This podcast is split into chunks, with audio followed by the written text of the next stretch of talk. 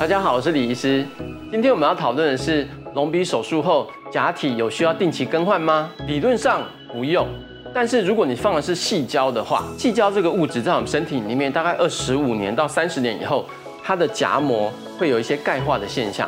那如果你是皮肤比较薄的人，那你可能会在你的鼻子有放假体的地方，会有一点点凹凸不平的钙化的感觉。那如果这种情况的话，其实也不是单纯的置换假体就可以了。理论上这个假体放一百年也不会坏，但是那个夹膜可能会产生一些钙化。你重点是要把那个夹膜的钙化给它移除。好，那假体你可以换个新的。好，所以大概一般来讲，如果是细胶的话，二十五到三十年可能会有这个问题。啊，但是如果放 Gotex 的话，理论上应该比较不会。但是 Gotex 这个东西也是比较新的材料，到底三十年后它会怎么样？我现在也没有办法很确定的告诉你它会怎么样。其实等头稍微垫高一点，尽量不要让头充血，然后尽量不要吃一些刺激的食物，好，然后不要去揉鼻子，好，那其他的话，其实洗澡洗脸原则上都可以，因为伤口是缝合的，大家就小心不要撞到，然后尽量多休息，让血压维持在比较低，它比较不会肿的太夸张，然后消肿会比较快。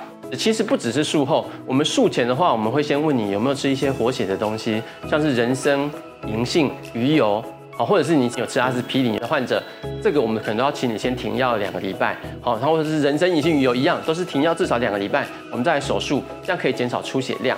那至于术后的话，一样，当然要避免只用这些活血的食物以外，还有一些比较辛辣、比较刺激的食物，会让你血压升高的，尽量都要避免。这样子会让你比较不会有出血的并发症，然后消肿也会比较快，其实跟体质有点关系。如果你本身就是血压比较高的人，你当然会稍微肿一点。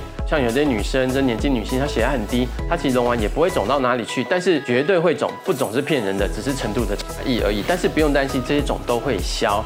我个人的话，因为我在里面，我放完假体后，我会稍微在里面固定，基本上不大需要用到固定板，除非我有帮她敲骨头。我的骨头可能有把它打断，把它稍微压扁一点，让它看起来高挺一点。这样子的话，有时候我会加个夹板固定。鼻孔内原则上是不会塞棉花啦。哦，唯一有可能塞棉花就是我们可能有取鼻中隔软骨的时候，为了怕鼻中隔软骨取掉之后鼻黏膜肿胀，然后甚至积血块在里面，我们有可能会塞个棉花。但是现在几乎都是用缝的，也不大会塞棉花。那另外一个有可能是，比如说下鼻甲手术或者是鼻中隔弯曲手术同时进行的时候，那我们就会。